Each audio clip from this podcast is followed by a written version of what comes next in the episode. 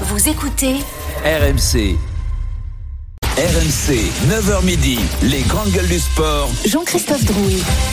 11h07, on est de retour dans les grandes gueules du sport. Votre rendez-vous le samedi, le dimanche de 9h à midi. Pour l'instant, j'espère que vous avez vécu les deux premières heures d'émission. Nous avons parlé du crunch, on en reparlera d'ailleurs à 11h30 entre l'Angleterre et la France. Nous avons parlé euh, de la réaction de Karim Benzema au propos de Didier Deschamps. Ça, c'était à 9h30. Christophe Galtier est-il forcément condamné?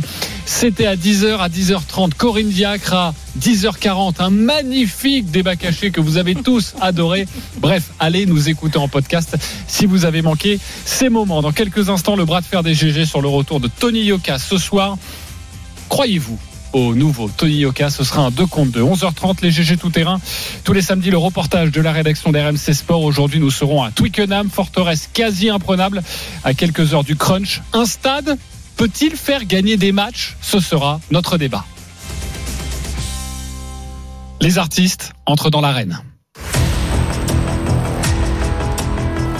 Dix mois après sa première défaite chez les pros, Tony Yoka signe son grand retour ce soir au Zénith de Paris face à l'expérimenté Carlos Takam. Dix mois après la gifle subie, par Martine Bacollet à Bercy, le champion olympique, veut montrer qu'il a changé. Et il l'a dit dans l'équipe. J'étais dans une mauvaise passe après mon divorce. Je me suis retrouvé aux États-Unis. Mes enfants me manquaient terriblement. Je l'ai très mal vécu. Je me disais, mais pourquoi tu fais tout ça? Je m'entraînais sans savoir pourquoi. Rien n'allait. Aujourd'hui, je sais où je vais. Fin de citation. Croyez-vous au nouveau Tony Yoka? Dans le coin gauche, la team J'y crois. Marie Martineau, Stephen Brun. Dans la team Je n'y crois pas, Marion Bartoli, Simon Dutin. C'est le bras de fer des GG. À votre avis, c'est qui le plus fort? Euh, L'hippopotame ou l'éléphant RMC, Les grandes gueules du sport. le bras de fer GG. Vraiment, t'es sûr que l'éléphant il est plus fort que l'hippopotame? Oui, je suis sûr que l'éléphant est plus fort que l'hippopotame. Vous n'êtes pas d'accord, mes chers GG. Avant de débattre, on va retrouver notre journaliste RMC Sport, Morgane Maury, qui va suivre ce combat ce soir. Salut Morgane, pour préparer son retour. Tony Yoka, je le disais, a, a tout changé. Oui, bonjour les GG. Il a fallu soigner l'âme et le corps du boxeur. Une première défaite en carrière, c'est toujours un moment charnière. La manière aussi dont Martine Bacollet a puni Yoka en mai 2022 a fait mal au champion olympique 2016.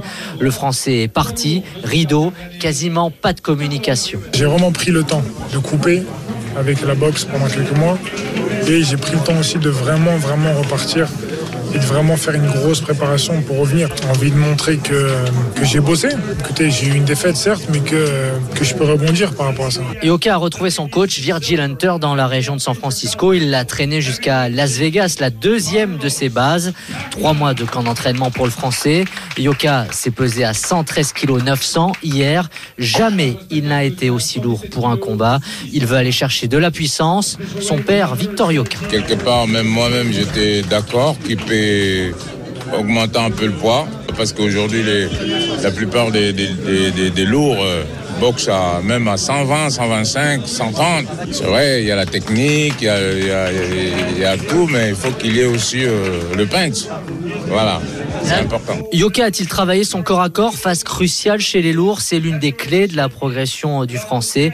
Très bon à sa distance avec sa technique léchée. Il doit encore augmenter son niveau lorsque les corps s'approchent et s'accrochent. Face à un Carlos Takam doué dans ce domaine, on aura rapidement la réponse sur le nouveau niveau de Tony Yoka. Et ce sera commenté, je le disais, par Morgane Maury. Merci beaucoup, Morgane. Ce soir, à suivre sur RMC en direct du Zénith de Paris. Vous êtes nombreux à avoir voté pour ce bras de fer des GG. Et pour l'instant, il n'y a absolument pas de match. Je suis très étonné. 17% j'y crois. 83% je n'y crois pas. Forcément, bon, on n'a même pas besoin de Oui, débattre. on peut y aller, Marion. je crois. La Ouais, je team- crois que c'est bon. la team j'y crois, vous avez beaucoup de travail à faire. Franchement, si vous arrivez à 18%, voire 19%, Hum, je vous donne la victoire. victoire. Ok les copains? Marie Martineau, dans le camp j'y crois, pourquoi?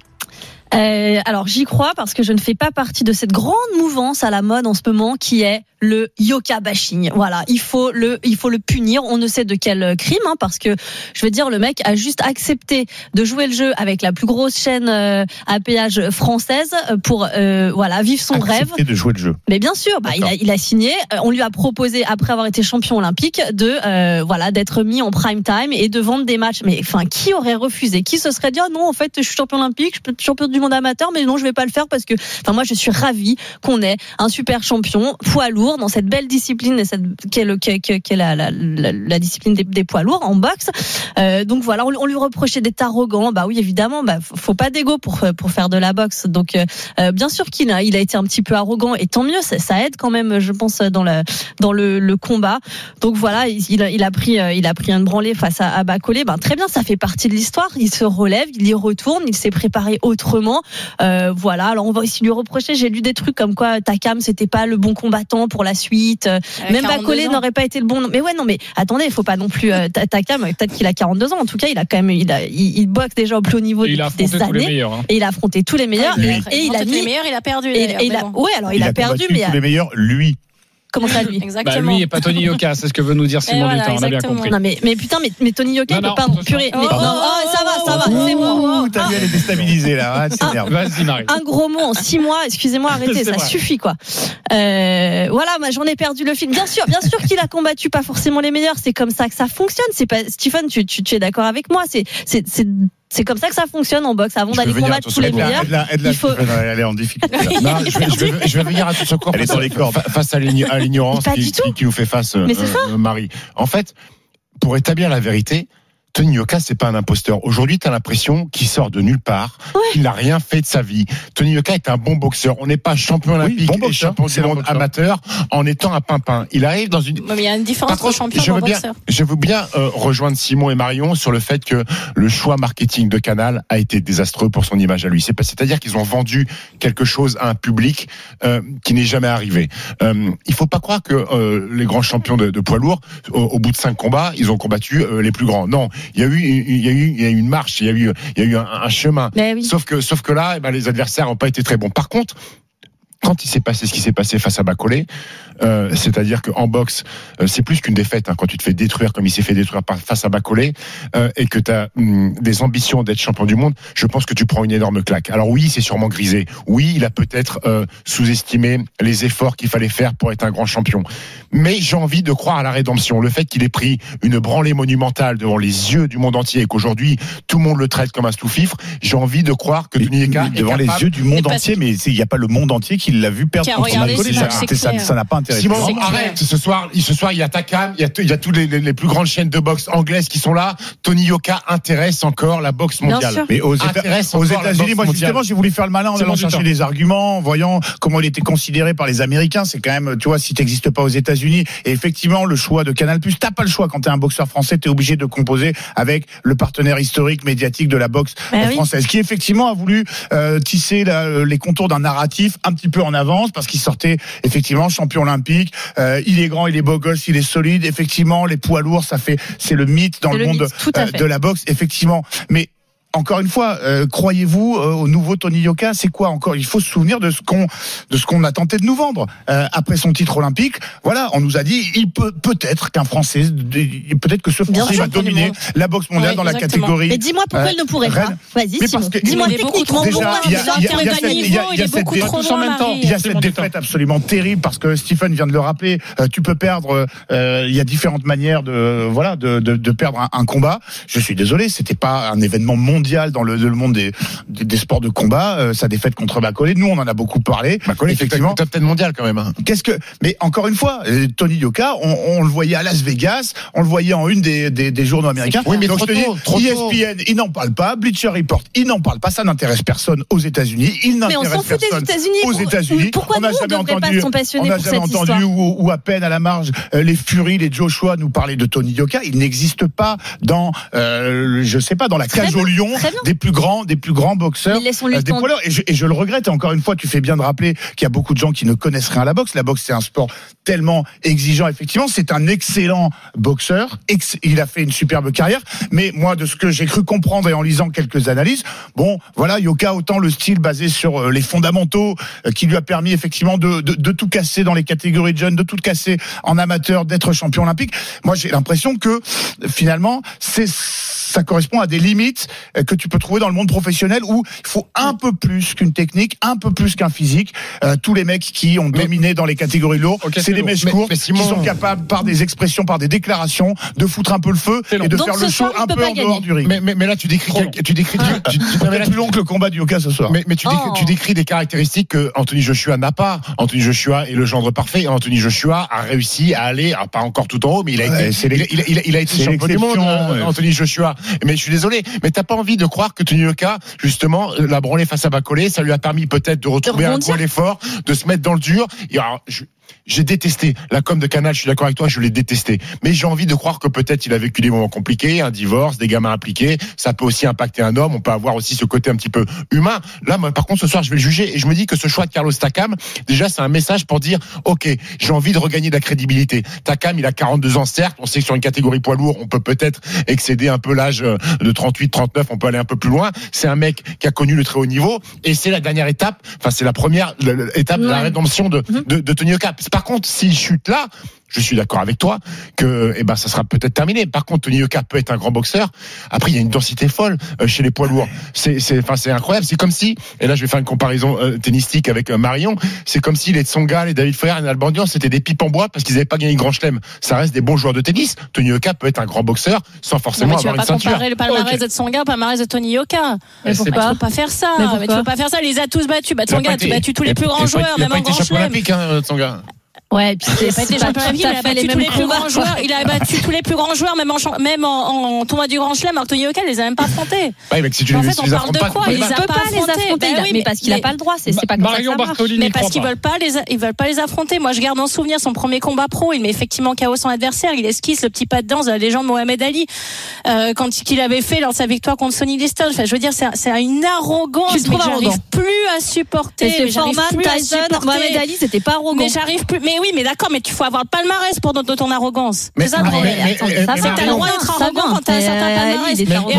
alors, franchement, alors là, la com de. Canal, la com de Canal, la conquête a démarré en 2017. Euh, Six ans plus tard, on nous vend un match contre Carlos Takam qui a 42 ans. Carlos Takam, tu l'affrontes il y a 5 ans. Je peux te dire effectivement qu'une c'est une certaine réfé- référence. Aujourd'hui, il a 42 ans et tu nous vends ça comme le combat de la rédemption où il va tout se racheter, il va nous montrer à quel point du c'est un champion qui va travailler. en mais quoi quoi mais mauvais Non, mais attendez, attendez. c'est Marion, Marion, s'il te plaît, Marion, s'il te plaît, Marion, s'il te plaît. Mais j'ai pas parlé. Mais non, mais pas en- parlé. alors réponds à cette question. En, mais quoi le traitement, en quoi le traitement médiatique qui peut être mauvais fait par Canal vous fait dire qu'il ne gagnera pas ce soir? Mais on n'a pas dit ça. m'ait- On n'a pas dit ça. la question. Quelle est la question Mais non, c'est pas la question. Croyez-vous au nouveau Non, Tony pas Moi, je te dis que même s'il gagne, Croyez-vous au retour? mais je te dis que même s'il gagne Ben ce soir, s'il gagne ce euh, soir, sa carrière, elle, n'atteindra pas les, les niveaux qu'on nous a vendus au début de sa, au début de sa Totalement. carrière pro. Voilà. Va affronter Dylan White, va affronter Andy Ruiz, là tu peux Mais il y a des discuter pas sur avant un match comme ça, ce soir. Marion. Il y a des étapes avant ça. Mais les étapes, ça fait ça fait cinq ans qu'on essaye de lui donner les étapes, il est pas arrivé à les franchir. Mais là, il redémarre une Oh, il est pas arrivé au hier, hein. Mais tu Tony pas- c'est tu pas pas- hier tu qu'il veux est pas- passé pro. Tu Hein. veux pas, moi, comme toi, à un moment donné, il m'a- il- enfin, j'ai j'ai détesté Tony Yoka, mais tu veux pas essayer de croire euh, à sa nouvelle mentalité Non. et non, tu veux pas. Ok, ok, bah t'es un peu. Mais moi, je, mais moi, je veux bien vachement. acheter. Mais euh, euh, attends, qui suis-je pour te dire que euh, il a pas de nouvelle mentalité, qu'il a pas fait des efforts il, il, il nous explique qu'il allait se préparer quatre mois aux États-Unis, loin de la famille. J'ai envie de le croire. hein, J'ai envie de le Ouais, croire. Mais, mais moi aussi, j'ai envie de le croire. Mais je te dis que juste s'il bat, s'il bat Takam ce soir, euh, quelle que soit la façon dont il le bat, ce sera compliqué déjà d'intéresser à nouveau et de- de- d'être vu comme l'homme à battre euh, dans, parmi les poids lourds. Et il est pas Voilà. à abattre, c'est lui qui est censé grimper s'il s'offre un- un- une chance d'avoir un parcours vers un titre mondial, je, je, je pense que euh, par rapport aux espoirs qu'on avait en lui, ou en tout cas qu'on nous a vendus autour de sa carrière pro, je pense que voilà, il est passé un petit peu, un petit peu à côté. Je suis pas en mesure de t'expliquer euh, pourquoi, mais dans, dans les raisons, malgré tout, je pense qu'il y a malgré tout des erreurs de communication, des erreurs de partenariat, et peut-être un petit manque aussi de personnalité. Je suis désolé, moi, je, je, je connais pas grand chose à la boxe. Mon papa adorait ça. Je me souviens des réveils la nuit euh, sur Canal.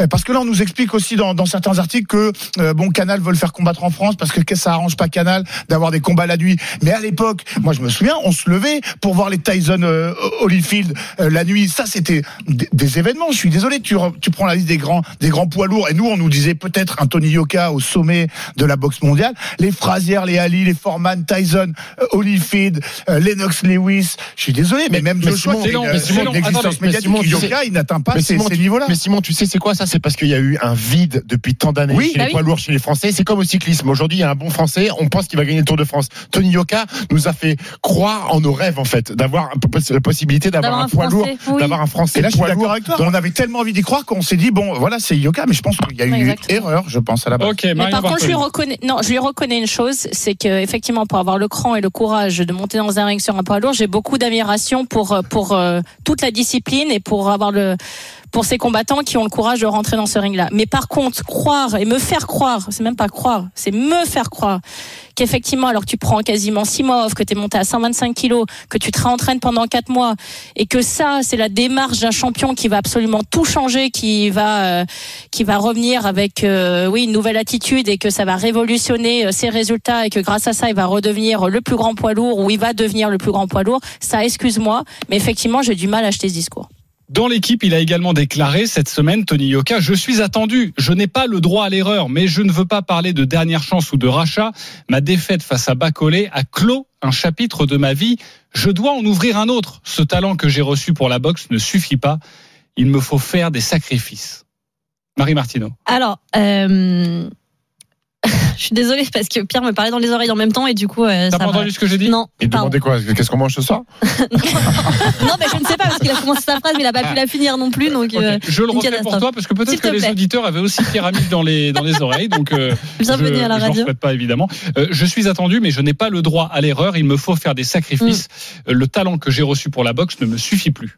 Non, c'est clair que le talent n'a jamais suffi à personne. Enfin, alors, euh, si, mais sans, le- sans le travail, euh, tu, tu ne seras qu'un champion. Et si tu veux être un, un grand champion, et je pense que c'est ce qu'il aspire à devenir, euh, il va falloir qu'il jumelle euh, le talent avec le travail. C'est une certitude. Mais là, on est qui pour savoir? Moi, j'ai- envie d'y croire, en fait, qu'il a travaillé, qu'il a fait ses quatre mois de préparation, qu'il arrive euh, avec des ambitions différentes et, que la, la, la, face, la fessée qui s'est mise avec Bacolé aura quand même servi de. C'est ça, que de- ça serve de à quelque détente, chose. tu vois. et, et il le dit d'ailleurs, il dit, je pense que ça va me servir. Mais on attend ça, on attend que cette défaite Non, mais là, c'est quand même la moindre des choses. Enfin, je sais pas. Mais, Non, mais un non, mais sur le dans une carrière d'un sportif, si tu te remets pas en question après les défaites, alors il faut quoi? Enfin, je, je, on est en train d'entendre quoi, en fait? Bah, Mais que, bah, tu te remettes en question par le travail, c'est une chose, mais moi, je, reste persuadé que ça reste, il y a quand même une dimension psychologique là-dedans, et que les actes de contrition et euh, justement les mea culpa en disant oui, j'ai peut-être pas bien fait les choses, euh, voilà, je vais me remettre au travail et tout. Euh, là, encore une fois, dans la cage au lion, euh, qui est le circuit des poids lourds dans le dans, dans le monde, ça ne suffit pas. Il faut impressionner ton adversaire, même psychologiquement. Et, et Yoka, je pense qu'il lui manque cette dimension, euh, même provocatrice de confiance en lui. Ah, m'avez je vais tellement revenir, donné envie de je vais tous les déchirer tout ce bousiller. soir. C'est moi le meilleur, et je vais vous prouver que je suis le meilleur. Et ça, ça Oui, fait partie c'est- de la com d'un champion mais- qui croit en lui mais et, qui, et qui est prêt à battre tout le monde. Mot de la fin. Mais- Effectivement, c'est- à double tranchant. c'est- ouais. C'est un Français. Si jamais, bah, vu la branlée qu'il a pris face à Bacolé, il arrive en disant, bah, je vais vous montrer, je vais éclater tout le monde. Je suis d'accord. On, on- on l'aurait détruit aussi. Et, et je trouve qu'il y a ce paradoxe dans les sports de combat en France. On a détruit Cyril Gann euh, la semaine dernière parce qu'il a fait un combat qui a duré deux minutes Mhm. contre John Jones. Et là aussi, on, a- on nous a peut-être survendu le truc parce que quand tu parles avec les vrais spécialistes de MMA, ils te disent, Hum, je vois pas comment Cyril Gann aurait pu taper John Jones. Et, et c'est la même chose avec Tony Yoka au début de sa carrière en fait. Euh, on nous a vendu le futur champion du monde français des poids lourds, alors qu'il y avait, il fallait attendre, il fallait être patient. Mais moi, j'ai envie d'être, enfin, j'ai envie de voir ce qui va se passer ce soir. J'ai envie de croire euh, à, à- à une prise de conscience de Tony Yoka. J'ai envie qu'il montre qu'il a appris à aimer la boxe, qu'il a appris à se faire qu'il a appris à ne pas aller dans le bling bling à droite à gauche et de comprendre que la boxe, eh ben, c'est un, sport qui est dur, qui demande des sacrifices, où il se faut faire mal, et que les Tyson Fury qui gagne, qui est champion du monde, et après qui se met trois, euh, bouteilles de Jack tous les soirs et qui prend 25 kilos et qui revient, eh ben, c'est pas ça encore. Quand il sera champion du monde, il pourra peut-être se permettre ça. Tyson Fury, il peut se le permettre. Croyez-vous au nouveau Tony Yoka? C'était notre question pour ce bras de fer très chaud dans le studio RMC. Nous sommes partis à 17%, j'y crois, 83%, je n'y crois pas. Inutile de vous laisser un On n'a pas suspense renversé la tendance. hein. dingue. Vous n'êtes pas à 50-50. Non, c'est sûr. Mais, mais tout de même, je note la progression. Donc bravo. C'est-à-dire 18% j'y crois, Ouais. 82% C'est comme d'habitude. hein, je n'y crois pas. J'ai envoyé 4 messages. Bon, il y a eu 4 votes Voilà. supplémentaires. Ouais, moi, pas je suis voté. allé voter, moi je suis pas allé voter. Moi non plus, j'ai pas voté. Ok, en tout cas, Exactement. sachez qu'avec des milliers de votes, quatre messages, ne, ça ne suffit plus. Car les GG du sport, c'est une émission extrêmement écoutée, extrêmement populaire. Et merci de votre fidélité, chers auditeurs. Le 32-16, vous voulez participer à cette émission, 11h40. Il y a beaucoup de choses à dire, beaucoup de débats aujourd'hui Estelle évoqués. Denis. N'hésitez pas. Estelle Denis. Estelle Denis. Estelle Denis. Oui, alors si vous n'étiez pas avec nous il y a une demi-heure, non, mais juste, je resitue. euh. C'est juste qu'on on avait un débat, le débat caché sur euh, Ronaldo et les supporters qui criaient Messi, Messi. Donc ils essayent de me mettre la rage avec Estelle Denis. Ils n'y arriveront pas. D'ailleurs, euh, Seb de Rock nous dit. euh, via le, le, le direct studio, pardonnez-moi. Il nous dit Merci les gars, maintenant mon fils de 5 ans chante Christophe Cessieux. Christophe Cessieux. Ah ouais, là, ça, ça, c'est un vrai problème en revanche. Toutes, euh, Ça, ouais, toutes nos excuses. Bon courage, bon week-end. Euh, on embrasse ton enfant, évidemment. Euh, allez, on revient dans quelques instants. Les GG tout terrain, on sera en direct de Twickenham avec les supporters anglais. On se posera cette question les stades peuvent-ils faire gagner les matchs? Oui ou non? On sera avec notre ami Denis Charvet en direct de Twickenham. À tout de suite sur RMC. RMC, 9h midi, les grandes gueules du sport. RMC, les grandes gueules du sport. 9h midi. Jean-Christophe Drouet. 11h31, on est de retour dans les grandes gueules du sport avec ce matin Stephen Brun, Marie Martino, Marion Bartoli, Simon Dutin et Denis Charvet en direct de Londres qui nous rejoint. Salut mon Denis Salut les GG. Salut Denis. Salut Denis. Tu veux qu'on refasse tous les débats que l'on a fait depuis 9h avec toi ou pas? Ouais, si tu veux, ouais, ouais. À mon avis, alors 9h, on s'est posé la question, oui ou non Euh, C'était le 15 de France, est-ce que ce serait un exploit de gagner à Twickenham? Oui et non Oui. pour Denis. Oui. Oui, ok. Le feuilleton, Ah, entre, bravo mon Denis. le feuilleton entre Karim Benzema et Didier Deschamps, est-ce que ça tourne au ridicule? Grotesque. Très bien. 10h, Christophe Gatier est-il forcément condamné? Oui. Très bien. Euh, Corinne Diacre, est-ce que tu es en colère? Oui. Oui. J'adore jouer au, au non, ni oui, ni non. Il est cool. Ah, ce mais très, par contre, très en colère. Oui, très Euh, que- est-ce que tu crois au nouveau Tony Yoka Ça, c'était à 11h. Aïe, aïe, aïe, aïe, aïe. Malheureusement, non. Ok. Vous avez vu? Incroyable. Denis Charvet a réussi, a réussi à répondre 5 oui sur ou 5 non avec Denis Ouais, pour moi aujourd'hui. hein. à chaque, à chaque réponse et ça, ça t'honore. Merci mon Denis, Mais on t'as est pas très demandé heureux de te pour euh, retrouver. Cricri. Pour Euh, Cristiano. Cristiano Ronaldo, c'était le débat caché. Euh, en fait, euh, les supporters adverses ont crié Messi, Messi, Messi. Est-ce que moi je trouvais que c'était un manque de respect Toi, tu dis oui ou tu dis non Totalement. Voilà, merci. Et- et- on est il y il avait- ligne. et il y avait un autre débat caché. euh, Est-ce que Estelle Denis euh, est mieux à la présentation que Jean-Christophe Drouet? Et ça, Euh, non, parce que j'aime, j'aime Jean-Christophe. merci moi aussi. Ah, Quel fidèle, quel Voilà. fidèle. C'est beau l'amour. Quel fidèle. beau. Je t'aime, mon. Denis. Euh, et on aime aussi Estelle Denis, évidemment, on l'embrasse. Euh, c'est l'instant Ah oui, reportage. bien sûr. RMC, les GG sont sur le terrain. Vous l'avez bien compris pour le reportage cette semaine, on retourne en, Angleterre puisque année impair dans le tournoi Destination rime avec déplacement à Dublin. Ça c'était il y a un mois. Et aujourd'hui, place à Twickenham, le temple du rugby. Kevin Moran, notre envoyé spécial, est avec nous. Salut Kevin. Salut Jean-Christophe, salut à tous. Salut Kevin. Et cette question Salut. ce matin, Twickenham est-il toujours Twickenham? Eh bien, c'est toujours le plus grand stade du tournoi à destination. 82 000 spectateurs. Rien que ça suffit à impressionner. C'est aussi le stade le plus ancien, avec le même emplacement, le même nom depuis 1909. Le sélectionneur du 15 de France, Fabien Galtier. C'est le temple du rugby mondial, euh, c'est là où est né le rugby. On connaît l'appétence des Anglais pour ce jeu. L'équipe anglaise, elle est magnifique. Même une équipe anglaise qui performe pas, elle fait partie des géants, quoi. Et puis, il y a ce qu'on adore chez eux. On les respecte parce qu'ils sont orgueilleux, ils sont fiers. Quand ils chantent God Save the Queen. Oui, ça a changé, excusez-nous. Mais vous savez pourquoi, Save the King? Vous connaissez l'histoire? Alors vaguement, d'ailleurs il y a plusieurs thèses à ce sujet, mais selon l'une d'elles, le roi d'Angleterre Jacques II aurait importé la mélodie de son exil en France. Tiens, tiens. Mais pour revenir à Twickenham, cela reste un moment que le Benjamin du 15 de France, Étienne Dumortier, est excité de découvrir, enfin presque découvrir. J'ai eu la chance d'y jouer avec le Seven. Alors le stade n'était pas plein. C'était dans un événement différent, mais j'ai eu la chance de ressentir un peu l'ambiance du stade, de ressentir un peu la grandeur, euh, la hauteur des tribunes et tout. Je vais en profiter, c'est sûr. C'est quand même mythique pour un joueur de rugby d'avoir la chance de jouer à Twickenham. C'est quelque chose dont je me souviendrai. Et pour le plus anglais des joueurs français, Thibaut Flamand, lui qui a vécu et joué 4 ans ici, ce match va être très particulier également.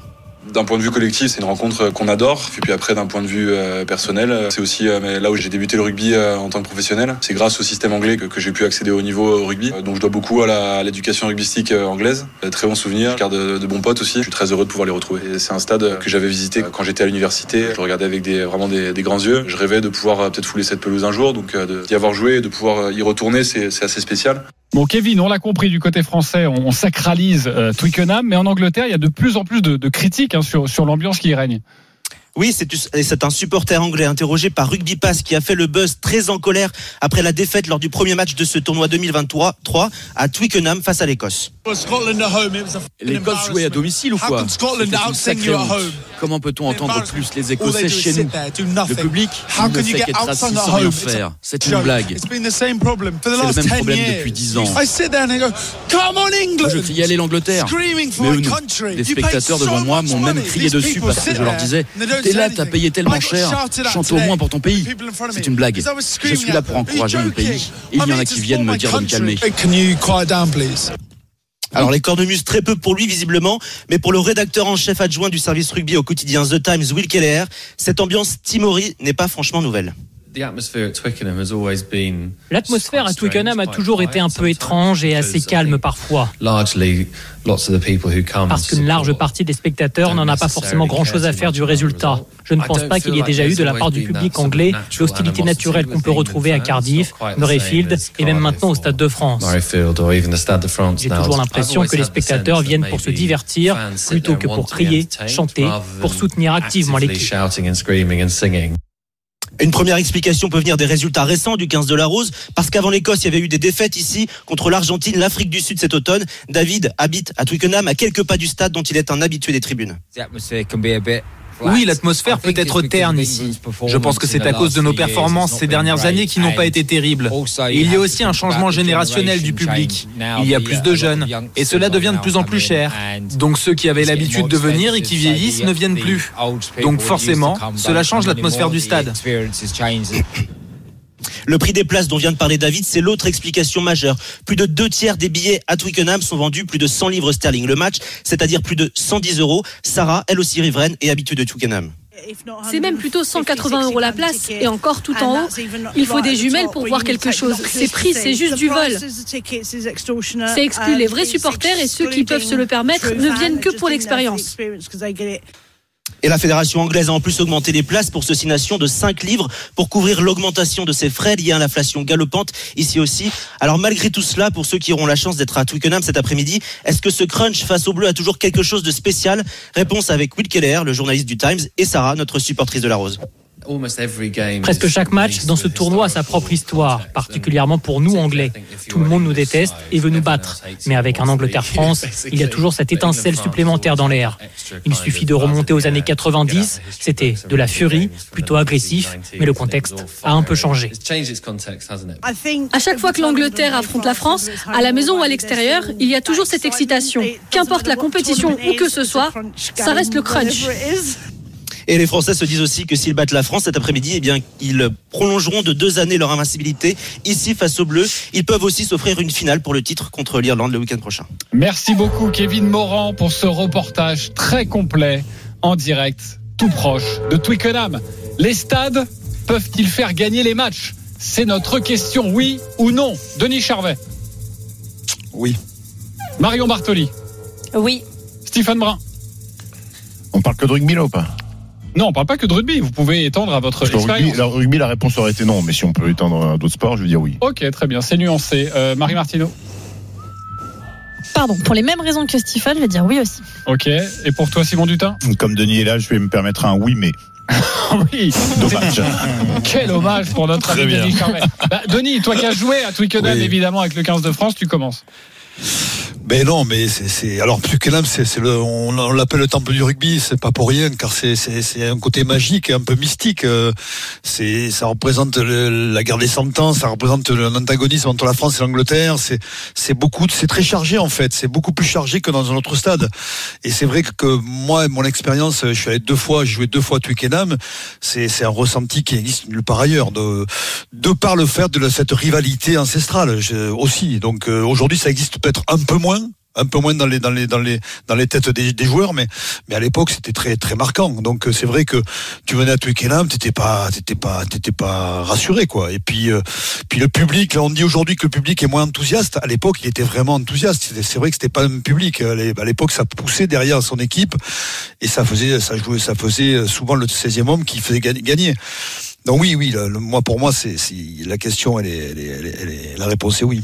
Ok, la réponse est oui. Euh, c'est oui aussi, mais nuancé, euh, Marie Martino. Ouais, c'est euh, non, je voudrais un peu ouvrir, c'est-à-dire que est-ce que le stade fait gagner? C'est on s'est posé la question récemment sur le home advantage. Est-ce que le fait de faire les jeux à Paris fait gagner les Français? Est-ce que le fait de faire les jeux à Londres fait gagner les Anglais? Et donc la réponse est oui. Évidemment, il, y a, il se passe quelque chose quand tu. alors je parlais de ce que j'ai connu. Hein, j'ai fait du pipe un peu partout dans le monde et il y a rien à faire. Le pipe patine en fin de saison, que t'es tout le temps la même période, euh, le même endroit, ce pipe incroyable où en bas, tu as 7000 Français au lieu d'avoir 7000 personnes que tu ne connais pas. Euh, donc tu, tu prends la perche au téléski, c'est un mec qui dit Adi Marie et qui te parle en français. T'arrives en haut, le gars au starter, c'est un français. Tu... Donc en fait, tu, tu baignes dans un truc où tu as l'impression que tout le monde comme ça te prend et te porte et te soulève. Alors si tu en fais quelque chose, c'est là que le home advantage agit. Euh, ça peut aussi te mettre sur une espèce de, grosse pression quand même. Et alors, je sais pas pour les sports d'équipe, mais quand tu es individu, individuellement, même dans les sports d'équipe, finalement, il y a des individus ça peut aussi te prendre et te, te, pétrifier un petit peu euh, comme ça. Ok, le 8 mai aussi pour, euh, pour Stephen Brun. En, fait, euh, là j'ai envie de parler un peu d'arbitrage. Je sais qu'au rugby, il y a pas beaucoup d'erreurs d'arbitrage et j'ai l'impression que dans les stades de rugby, euh, les ambiances sont fantastiques, mais que pas suffisamment fantastiques pour faire euh, trébucher un arbitre ou euh, un mauvais coup de sifflet. Que au football, au basket, où là il y a beaucoup plus de proximité, beaucoup plus de pression, j'ai l'impression qu'une belle ambiance quand tu vas jouer à Belgrade, quand tu vas jouer à Olympiakos, les arbitres sont un peu plus, tu vois, ils ont les genoux qui tremblent un petit peu et peuvent et peuvent t'enfler un petit peu plus. J'ai l'impression qu'au rugby, les ambiances influent pas sur le niveau de l'arbitrage. C'est pour ça que ah, tu as bah. l'exemple de 2011 où l'arbitre justement est passé à côté de son match en finale de la Coupe du Monde France-Nouvelle-Zélande et il s'en est. Mais parce que à cause de l'ambiance, très critiqué. Oui, mais nul parce qu'il avait la pression. Donc, si tu veux, ça existe aussi quand même. En rugby, euh, je, je pense que la, pression, elle existe aussi pour on a vu récemment que quand même, avec la VAR, euh, ça fait que c'est le, réalisateur qui choisit un peu les plans qui te refilent. On peut avoir des essais qui finalement ne sont pas L'avantage de jouer à domicile, c'est que le Real, il est, euh, voilà, il est chez toi. Ouais, c'est ça. c'est pas, pas faux. Marion Bartoli. Non, mais sur la même lignée que, que mes copains, effectivement, dans le tennis, et là où je suis d'accord avec Marie, c'est que ça peut être à double tranchant. Alors pour nous, les Français qui jouent Roland Garros, euh, t'arrives comme ça certaines années où être euh, ou à prendre le public avec toi, et, et c'est vraiment quasiment le deuxième joueur, et tu joues à deux contre un. Et, et je vais pas prendre mon exemple personnel parce que j'aime pas ça, mais par exemple quand je vois Hugo Gaston jouer, il joue complètement différemment en France par rapport à jouer à l'étranger. À Roland, il arrive toujours à faire des matchs exceptionnels. À Bercy, pareil. Euh, sur les cours à l'étranger, c'est un peu plus dur parce que voilà, t'as tout le public derrière qui pousse et puis euh, euh, ça donne une adrénaline supplémentaire, euh, des coups que tu n'arriverais jamais à réaliser, là tu arrives à les faire. Mais tu as toujours aussi un petit peu les contre-exemples malheureusement où tu as, bah, par exemple, on prend l'exemple de l'OM hein, qui joue contre Annecy à domicile et ils n'arrivent pas à gagner non plus. Donc tu as toujours un peu l'exemple et le contre-exemple malheureusement dans le sport. Mais pour tourner vers les sports US et pour rejoindre Stephen aussi par exemple en basket quand il joue à domicile, tu as un avantage énorme avec le, le home le home game. Quand tu prends le football américain, ils ont agrandi les stades pour justement avoir une capacité supérieure et faire encore plus venir leur foule à la maison pour mettre encore plus de pression sur euh, l'équipe adverse. Donc je crois vraiment que, en tout cas, si les joueurs arrivent à se surpasser, ça va être dans des ambiances comme ça. Ils ont perdu à domicile euh, l'OM contre. oui, ça ah, C'est quand ça Fais le malin, fais malin avec ton PSG. Fais le malin avec ton PSG. C'était quand ça On va pas parler ça dans les temps. Je vais vérifier quand même. Hein, on va vérifier. Euh, Simon Dutin. Je te remercie déjà pour nous avoir épargné un débat trop difficile parce que si la question c'est de nous demander si c'est mieux de jouer l'ambiance, l'ambiance dans un stade à domicile aide parfois l'équipe qui joue euh, à la maison. Euh, bon, euh, c'est pas très compliqué, on est quand même euh, tous d'accord. Euh, Est-ce qu'un stade suffit à te faire gagner? Là, évidemment, non. Un stade, c'est un accélérateur à particules. Quand ça va, quand ça marche bien, effectivement, ça, ça appuie, ça assoit la supériorité, la domination de, de l'équipe. Et il y aura qu'à voir. Je ne le souhaite pas, mais si, encore une fois, on en parlait ce matin, euh, l'équipe d'Angleterre cet après-midi prend 7, 8, 10, 12 points d'avance. T'as le swing low, switch chariot qui va monter dans les tribunes. Et là, ça devient compliqué quand t'as 80 000 personnes. Kevin le rappelait dans son reportage, Twickenham Twickenham, c'est pas a priori euh, une bouilloire. Hein, ça peut être très calme. Effectivement, euh, bon, euh, les stades ils s'adaptent aussi à la mesure de l'événement. Peut-être qu'il y aura quand même une énorme ambiance parce qu'ils ont envie de nous taper, ils nous détestent. Euh, C'est euh, voilà la version moderne de la de la guerre de 100 ans. Ils peuvent pas blesser. stat qui était très intéressante si, ça suffisait 14. à faire gagner, euh, bah, Liverpool remporterait la Ligue des Champions tous les ans ou un club turc l'aurait déjà remporté. et Monaco n'aurait jamais rien gagné. Exactement. Et l'OM et Lens se partageraient le titre de champion de France en Ligue 1 Non, tous, mais il y les- avait tous les une- ans. Très rapidement, les copains, parce qu'on a beaucoup de- Qu'est-ce qu'on a d'auditeurs qui nous appellent. fait 20 secondes. On a 20 beaucoup. secondes. Vas-y, Marion, rapide. Il y avait une stat qui était très intéressante qui était sortie dans le top 14 pendant le Covid, donc bien sûr euh, huis clos et match en public. Il y avait jamais eu autant de victoires des équipes qui jouent à l'extérieur, 41%. Ah, belle stat. Euh, Denis Charvet, le mot de la fin, on se demandait si gagner à Twickenham c'était un exploit cet après-midi pour les Français. C'est toujours un exploit et surtout, euh, il faut considérer que cette équipe d'Angleterre n'est pas une mauvaise équipe. hein. Il y a des grosses, de la- vraiment de la qualité dans toutes ces lignes, notamment en mêlée fermée où on risque d'être de souffrir un petit peu. En touche, ils sont bons. Euh, ils ont fait euh, le choix fort de sortir euh, le capitaine Farrell en le remplaçant par Marcus Smith, la merveille de, de- de- la petite merveille à l'ouverture.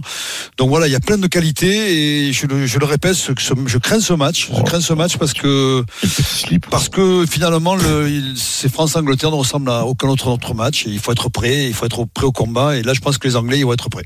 C'est à 17h45 avec Denis Charvet et Wilfried Templier. Merci mon Denis, on t'embrasse très fort. Je te pique 10 secondes, euh, JC, pour, euh, parce que je voulais euh, saluer l'initiative euh, de, mm, des copains du Wanted Café. C'est un café dans le 10e arrondissement de, de Paris, à côté de la mairie du 10e. Pour chaque point marqué par le 15 de France durant le tournoi, c'est un café qui offre un repas suspendu, on appelle, pour les sans-abri, pour les plus euh, démunis. Et euh, voilà, c'est une initiative à saluer. Vous pouvez. espérant que les Français soient prolifiques. Ils diffusent, euh, bah écoute, euh, ils ont déjà marqué beaucoup de points dans, dans le tournoi. Je trouve que c'est une belle initiative et qui mérite d'être soutenue. Si vous avez rien à faire, allez regarder le match ce- cet après-midi au Wanted Café. Merci. Merci beaucoup euh, Simon Dutin pour ce mot de la fin. 11h46, on revient dans quelques instants. C'est à vous de jouer, les auditeurs. Vous êtes très nombreux à nous appeler ce matin, le 32-16 pour participer à cette émission et affronter une GG. À tout de suite.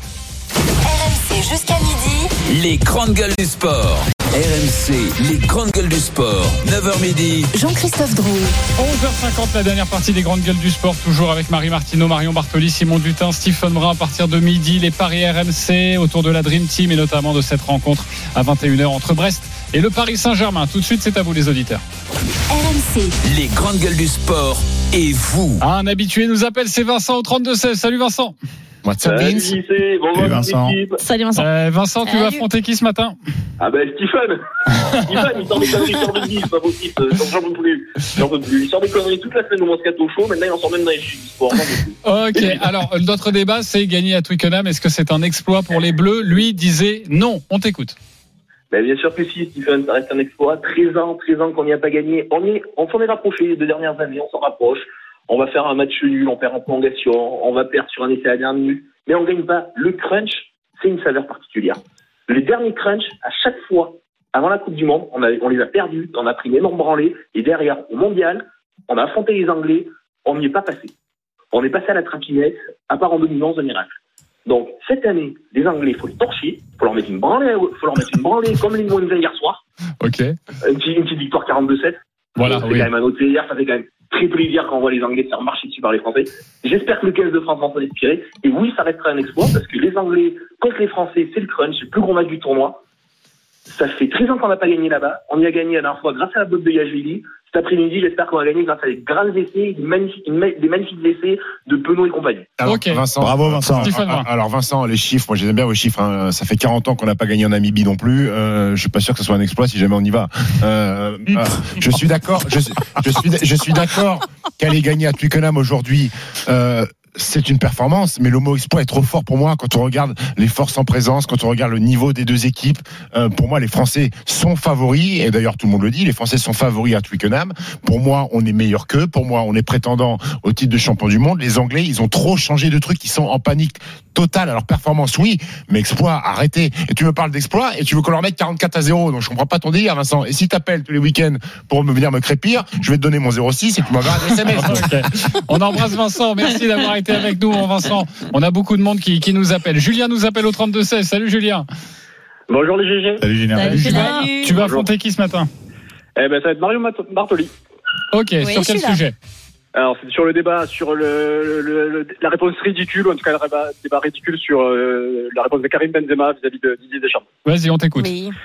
Alors euh, oui, pour moi la réponse est, est- est ridicule. Pas, pas le pas le fond. euh, le fond peut-être qu'il a raison. C'est peut-être effectivement Didier Deschamps le menteur de, de l'histoire, mais sur la forme. J'ai pas dit que Didier euh, Deschamps était menteur. Hein. Non, non, non, mais c'est lui Non, qui non, donne son c'est avis. Vas-y, Julien. Voilà, moi c'est plus- effectivement plus sur la forme. C'est la forme est totalement ridicule. Stephen a raison. C'est c'est presque le père Fouras, c'est-à-dire qu'il il dit pas totalement ce qu'il pense. Alors oui, hier c'est clair, c'était menteur, menteur, menteur avec la vidéo, mais à un moment donné, il faut amener des arguments et il aurait pu attendre un tout petit peu pour vraiment faire euh, une réponse très argumentée. Là, ça, pour moi, c'est un manque de, de maturité. C'est dommage. C'est un super joueur, un des plus grands attaquants qu'il a eu ces deux dernières années. Je pense que comme c'est Deschamps, mais il a du mal aussi à, euh, à- comment dire, euh, de sa non-sélection par l'équipe de France suite à, la, à, l'affaire Valbuena.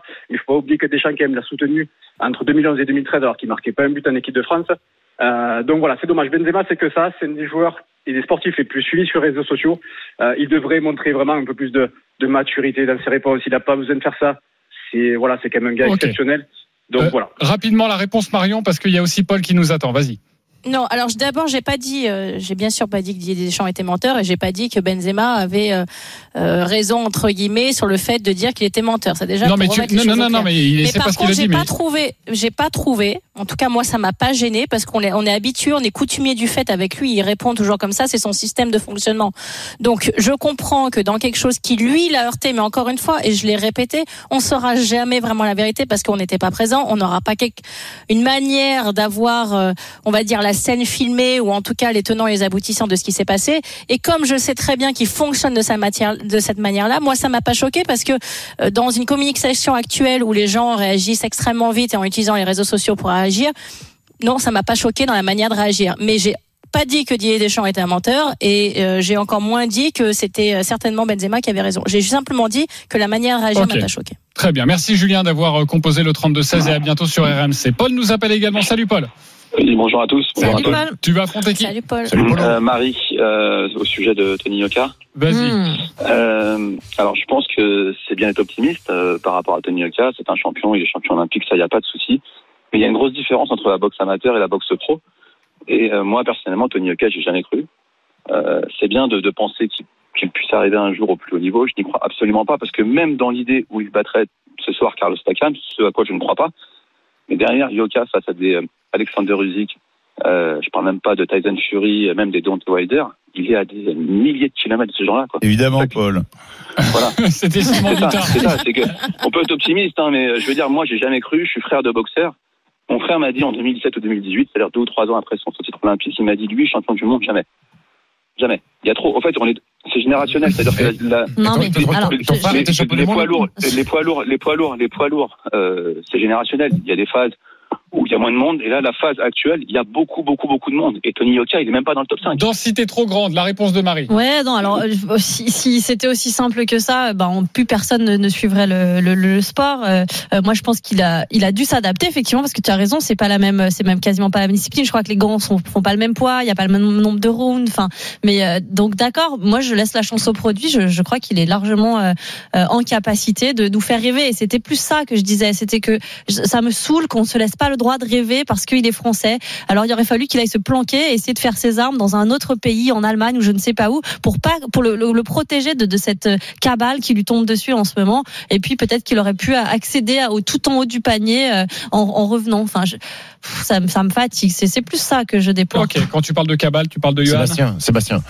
Toi de Sébastien. Ah ouais, Avec les grands cheveux Oui, c'est ça. Ah oui, je moi, vois qui c'est. D'accord. Bravo, bravo, bravo, Euh, bravo. merci les copains, merci Paul d'avoir été avec nous. On t'embrasse à bientôt au 32-16. Merci mes petites GG, merci à vous les auditeurs. Merci. On vous embrasse très fort. On se retrouve demain à partir de 9h pour une émission de feu avec Angleterre-France. On reviendra sur le Paris Saint-Germain. On parlera de David Godu aussi. Le Paris-Nice, il est deuxième. Toujours notre Français David Godu. Euh, et puis le retour du, du combat de Tony Oka, émission de feu. Tout de suite les Paris RMC. On vous embrasse. Salut. Ciao. RMC jusqu'à midi. Les grandes gueules du sport.